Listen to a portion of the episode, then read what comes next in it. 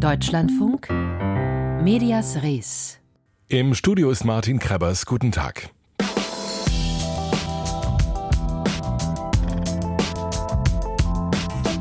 Serbien, Russland, China und das Kinderzimmer steuern wir an im Medienmagazin. Los geht es aber im Netz. Seit Elon Musk Twitter in die Hände bekam, ist die Plattform für viele kaum noch wiederzuerkennen. Nicht nur wegen der Umbenennung in X. Der Ton wird rauer, Falschinformationen werden verbreitet und nun eröffnet die EU-Kommission offiziell ein Verfahren gegen X. Es geht um Falschinformationen im Zusammenhang mit dem Nahostkrieg. Katrin Schmidt aus Brüssel mit dem Wichtigsten dazu. Damit zündet die EU-Kommission gewissermaßen eine weitere Stufe im Kampf gegen sogenannte Fake News auf Online-Plattformen. Konkret geht es um Desinformation sowie die Verbreitung von Hass und Hetze im Zusammenhang mit dem Krieg zwischen Israel und der Hamas. Die Kommission will zudem prüfen, ob die blauen Haken auf X, ehemals Twitter, täuschend wirken können. Diese sind nun käuflich zu erwerben, nachdem Unternehmenschef Elon Musk ein Abo-Modell eingeführt hat. Zuvor galt der blaue Haken den Nutzern als Siegel für die Echtheit der Profile von Institutionen, Politikern und Prominenten. Vorangegangen war diesem Vertragsverletzungsverfahren, an dessen Ende erhebliche Strafzahlungen stehen können, Verwarnungen und die Bitte um mehr Informationen, wie die Plattform im Krisenfall reagiert und moderiert. Das US-Unternehmen habe aber keine zufriedenstellenden Antworten geliefert, heißt es in Brüssel. Verwarnungen wurden in der Zwischenzeit auch gegenüber dem Facebook-Mutterkonzern Meta und etwa ByteDance, dem Unternehmen hinter TikTok, ausgesprochen. Deren Antworten stehen noch aus aus. Große Internetkonzerne sind unter dem Ende August in Kraft getretenen Digital Services Act unter anderem verpflichtet, gegen Desinformation auf ihren Plattformen vorzugehen. Auf X gibt es nach einer Studie der EU-Kommission den größten Anteil solcher Falschinformationen. Die EU-Kommission eröffnet ein Verfahren gegen Ex wegen der Verbreitung von Falschinformationen. Das war Brüssel-Korrespondentin Katrin Schmidt. Die rechtsnationale serbische Fortschrittspartei hat die Parlamentswahl in Serbien gewonnen. Ein Sieg auch für den Führer dieser Partei, den Staatspräsidenten Alexander Vucic, der zwar selbst nicht zur Wahl stand, der jedoch massiven Einfluss auf die Wahl und den Wahlkampf hatte. Ein Oppositionsbündnis spricht heute von Wahlbetrug. Das alles sei weder fair noch frei verlaufen, sagt der Politikwissenschaftler und Balkan-Experte an der Universität Wien, Vedran Djihic. Ich habe ihn vor der Sendung gefragt, wie er zu diesem harten Urteil kommt. Es gibt in Serbien seit einiger Zeit eine Entwicklung, die den politischen Wettbewerb sehr stark äh, eingeschränkt hat. Äh, diese Einschränkung des politischen Wettbewerbs ergibt sich aus zwei Faktoren. Einerseits gibt es eine unglaubliche Ressourcendominanz der serbischen Fortschrittspartei und des Präsidenten Vucic. Das heißt, die sind in der Lage, finanzielle Ressourcen zu mobilisieren, tatsächlich auch Stimmen zu kaufen, wenn es notwendig ist und einen, äh, damit einen großen Vorteil sich zu verschaffen in Bezug auf die Opposition. Die zweite Dimension äh, ist sicherlich die nahezu totale Beherrschung des öffentlichen Raumes, die meistens über die Boulevardmedien unter der Kontrolle des Regimes erfolgt. Hier gibt es äh, seit einigen Jahren eine Tendenz, dass nahezu alle Fernsehsender, die eine nationale Frequenz besitzen, nahezu ausschließlich von, von der serbischen Fortschrittspartei und vom Präsidenten Vucic bespielt werden und dass die Opposition eigentlich sehr wenige Kommunikationskanäle auf dem gesamtserbischen Gebiet vorfindet. Und aus diesen beiden Gründen kann man äh, schlussfolgern, dass eben der Wettbewerb äh, nicht fair ist, dass es eindeutige Vorteile für die serbische Fortschrittspartei gibt und dass damit natürlich auch keine Voraussetzung für freie Wahlen gegeben ist. Es ging um eine Parlaments-, nicht um eine Präsidentschaftswahl. Dennoch war Alexander Vucic in den Medien omnipräsent. Sie haben es gerade bespielt genannt, diese Kanäle. Wie gelingt ihm das denn, dass er die bespielen kann und die anderen nicht? Also Alexander Vucic stand äh, bei diesen Wahlen in der Tat nicht auf der Wahlliste. Das ist sehr paradox. Äh, er hat gar nicht kandidiert, war aber in der äh, Öffentlichkeit der absolut dominante politische Spieler auf der serbischen Szene. Wenn man auch die Zeit des Wahlkampfs noch einmal Revue passieren lässt, hat man nicht nur das Gefühl gehabt, sondern in der Realität war es auch so, dass Alexander Vucic nahezu jeden Tag entweder im Hauptabendprogramm oder in unterschiedlichen anderen Kanälen präsent war mit langen, langen auch Monologen teilweise, die er gehalten hat. Das heißt, dass er schafft es wirklich in jeden Haushalt hineinzukommen. Äh, ein zentraler Teil seines Narrativs bei dieser omnipräsenten Selbstdarstellung besteht immer daraus, dass er behauptet, dass all die anderen, die Opposition, die politischen Gegner, eigentlich nicht in der Lage sind, Stabilität zu garantieren und dass sie nichts Gutes äh, Serbien verheißen äh, und dass er sich eigentlich als Alleinretter der serbischen Nation äh, hier positioniert. Das knüpft er auch sehr geschickt mit einer Rhetorik, die vieles verspricht, teilweise wird auch gelogen und er greift zu allen möglichen rhetorischen Tricks und es fruchtet schlussendlich und, und, und, und fällt wirklich auf einen fruchtbaren Boden. Aber Herr Gic, noch einmal die Frage, warum hat er diesen Zugriff auf all diese Sender, all diese Zeitungen, die ihm offenbar die Fläche geben?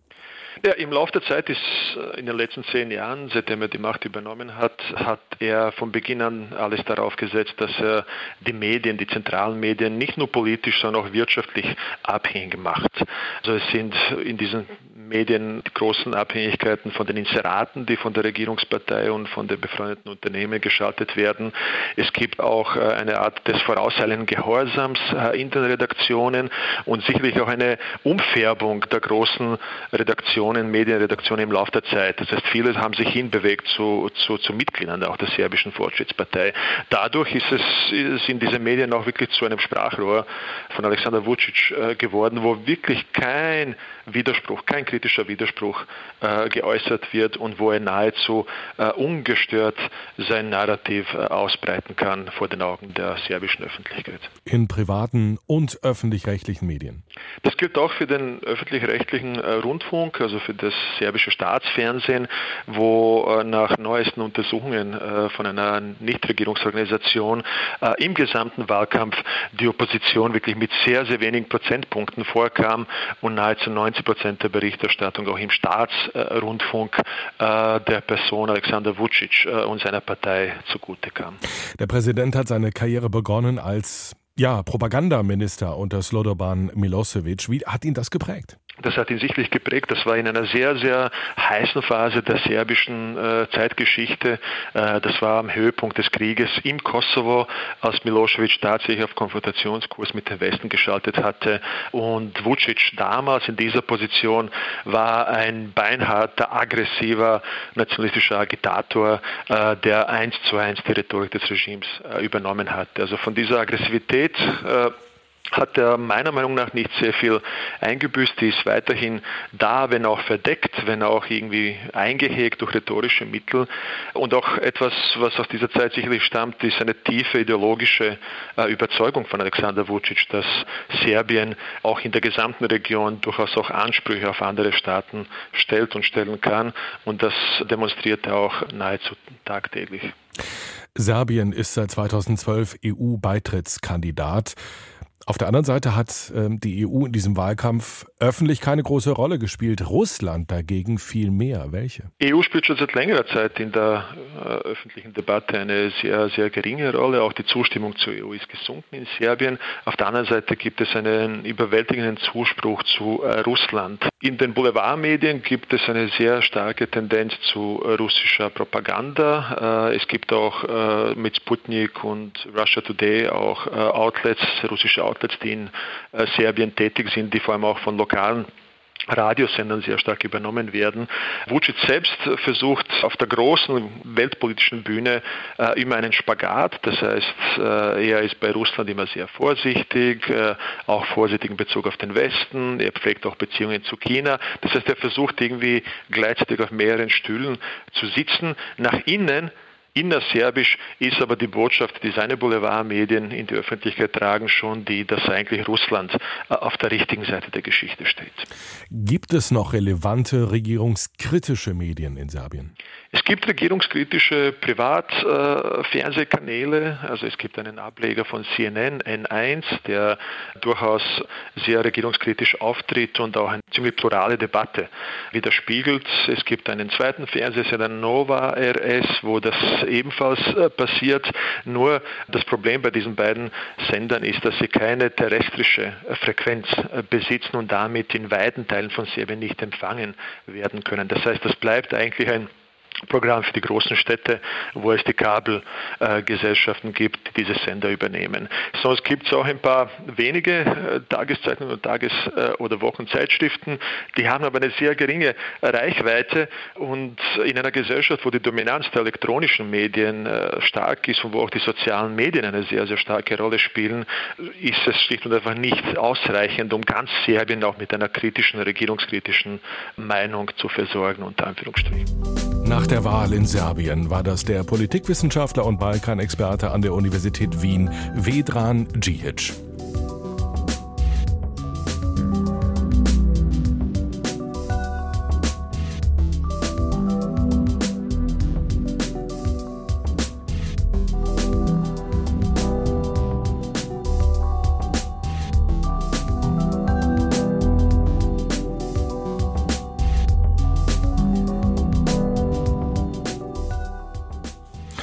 Unter massiven Sicherheitsvorkehrungen hat in Hongkong der Prozess gegen den Medienunternehmer und Demokratieaktivisten Jimmy Lai begonnen. China wirft ihm Verschwörungen vor. Der 76-Jährige sitzt bereits seit fast drei Jahren im Gefängnis. Die Regierungen in London und Washington fordern seine Freilassung. Die EU schickt einen Prozessbeobachter. Aus Hongkong berichtet unsere Korrespondentin Eva Lambi-Schmidt. Großer Andrang am Morgen vor dem Gerichtsgebäude in Hongkong. Manche warteten die ganze Nacht hindurch vor dem Gericht, um einen der begehrten 70 öffentlichen Plätze im Saal zu ergattern. Ich war gestern schon um 10 Uhr abends hier. Ich wollte sicher gehen, dass ich auch reinkomme. Wir sind Leute, die für Demokratie einstehen. Ich möchte definitiv Jimmy Lai unterstützen. Er hat die Freiheit der Hongkonger verteidigt, die Freiheit, nach der wir uns sehnen. Natürlich unterstütze ich ihn.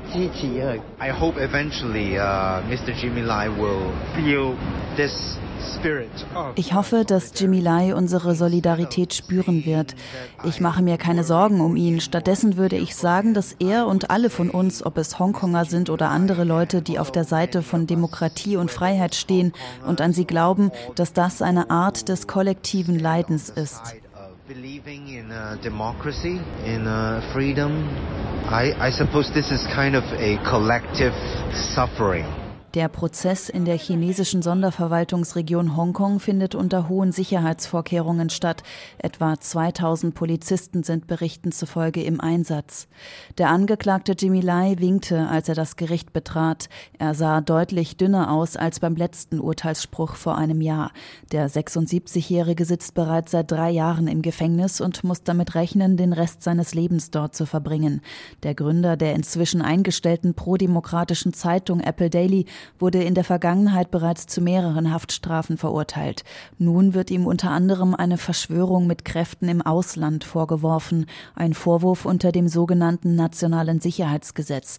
Dieses hat die Pekinger Zentralregierung im Jahr 2020 in Hongkong eingeführt.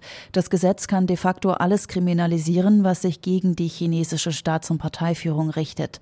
285 Menschen wurden seitdem in der ehemaligen britischen Kolonie Hongkong unter diesem Gesetz Gesetz festgenommen. Die ehemalige prodemokratische Abgeordnete Emily Lau hofft auf einen fairen Prozess.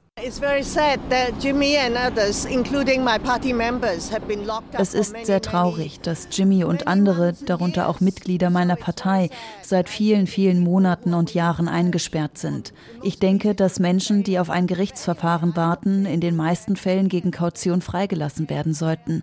Ich hoffe, dass Jimmy und andere eine faire, offene und gerechte Anhörung bekommen werden.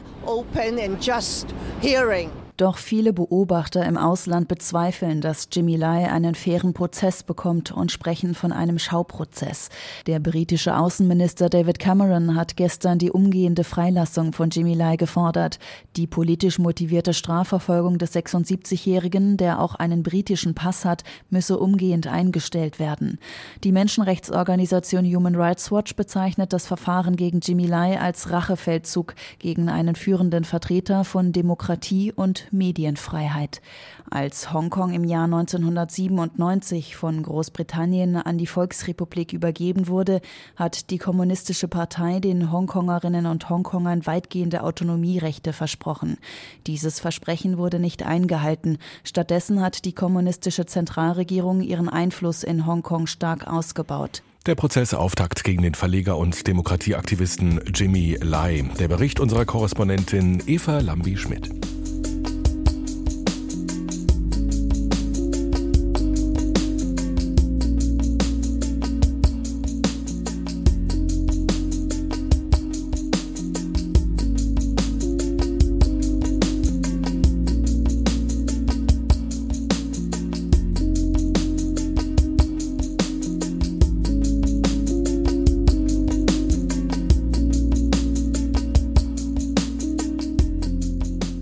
10 vor 4, Sie hören den Deutschlandfunk. So wie in China leben auch in Russland kritische Journalisten extrem gefährlich. Seit einem halben Jahr darf die Radioreporterin Alsur Korschewa ihre Heimat Russland nicht mehr verlassen. Sie arbeitet eigentlich in Prag beim Hörfunksender Radio Free Europe. Doch seit einer privaten Reise in die Stadt Kasan wird sie festgehalten als ausländische Agentin. Eine Freilassung ist nicht in Sicht, berichtet aus Prag Marianne Allweis. Sie ist eine der bekanntesten Journalistinnen in ihrer Heimat, in der russischen Teilrepublik Tatarstan. Also Kurmaschewa arbeitet seit Jahren für die tatarisch-baschkirische Redaktion von Radio Free Europe. Seit Juni darf sie Kasan nicht verlassen, seit Oktober wird sie in einer Haftanstalt festgehalten, erzählt ihr Mann Pavel Butorin am Hauptsitz des unabhängigen US-Senders in Prag. For more than 50 days now, also has been denied visits or phone calls with her family. Seit mehr als 50 Tagen werden Alsu Besuche und Telefonate mit ihrer Familie verweigert. Sie darf Briefe schreiben über ein Online-System, das zensiert wird. Und da schickt sie manchmal durchaus auch optimistische Nachrichten. Aber wir lassen uns nicht täuschen. Der russische Strafvollzug ist für die Misshandlung politischer Gefangener bekannt. Und ich denke, dass Alsu eine politische Gefangene ist. Das sehen die russische Menschenrechtsorganisation Memorial und Amnesty International genauso. Denn Alsu Kurmasch Tomaschewa wird beschuldigt, sich nicht als sogenannte ausländische Agentin registriert zu haben. Zum ersten Mal greift dieser neue Paragraph, nachdem sich alle russischen Bürger melden müssen, wenn sie Informationen sammeln, die Russlands Sicherheit gefährden könnten. Sie ist aus privaten Gründen nach Russland gereist, um ihrer Mutter zu helfen, sagt Komaschewas Mann. Sie war nicht auf einer Reportagereise, sie hat keine Informationen gesammelt, sie hat nicht gearbeitet. Ursprünglich wurde die Journalistin mit russischer und US-amerikanischer Staatsbürgerschaft im zentralrussischen Kasan festgehalten, weil sie ihren US-Pass nicht gemeldet hatte. Das Verfahren wurde gegen eine Geldstrafe eingestellt. Aber nun sind weitere Vorwürfe dazugekommen. Komaschewa soll Falschnachrichten über das russische Militär verbreitet haben. Die Ermittler beziehen sich auf ein Buch aus ihrer Redaktion über Russinnen und Russen, die die Invasion der Ukraine ablehnen. Komaschewa steht als eine Mitherausgeberin Autorin im Impressum. Insgesamt drohen ihr nun 15 Jahre Gefängnis. Ein Gericht hat ihre Untersuchungshaft vor kurzem bis Februar verlängert. Auch Komaschevas Ehemann Pavel Butorin arbeitet als Journalist bei Radio Free Europe in Prag. Er leitet den jüngsten Neuzugang der Senderfamilie, den russischsprachigen Fernsehkanal Current Times. Drei weitere Mitarbeiter des Senders sind derzeit in Haft, zwei in Belarus und einer auf der von Russland annektierten Krim, so die Programmleiterin für die Ukraine, Mariana Drach. Seit 2014 sendet ihre Redaktion zusätzlich auf Russisch und Krim-Tatarisch, um Menschen in den besetzten Gebieten zu erreichen. Also in der Ostukraine saßen mehrere unserer Mitarbeiter hinter Gittern. Zwei sind durch einen Gefangenenaustausch freigekommen. Und einer hat erzählt, dass er uns im Radio hören konnte. Er wusste, dass wir ihn nicht vergessen. Not forgetting about him. Darauf baut auch der Ehemann von Alsu Kurmaschewa. Es ist sehr hart für unsere Familie. Wir haben zwei Töchter im Teenageralter. Wir vermissen sie sehr und wollen wirklich, dass sie nach Hause zurückkehrt. Der Bericht von Mariana Allweis.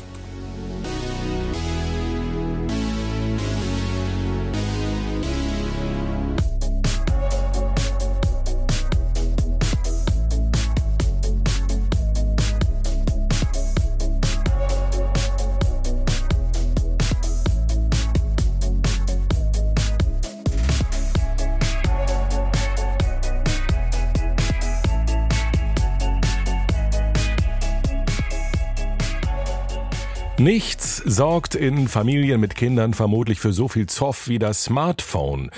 Schon Kleinkinder erliegen oft dem großen Reiz der kleinen Flimmerkiste. Für Jugendliche ist es das soziale Kommunikationsmittel. Pausen vom Bildschirm nerven da nur.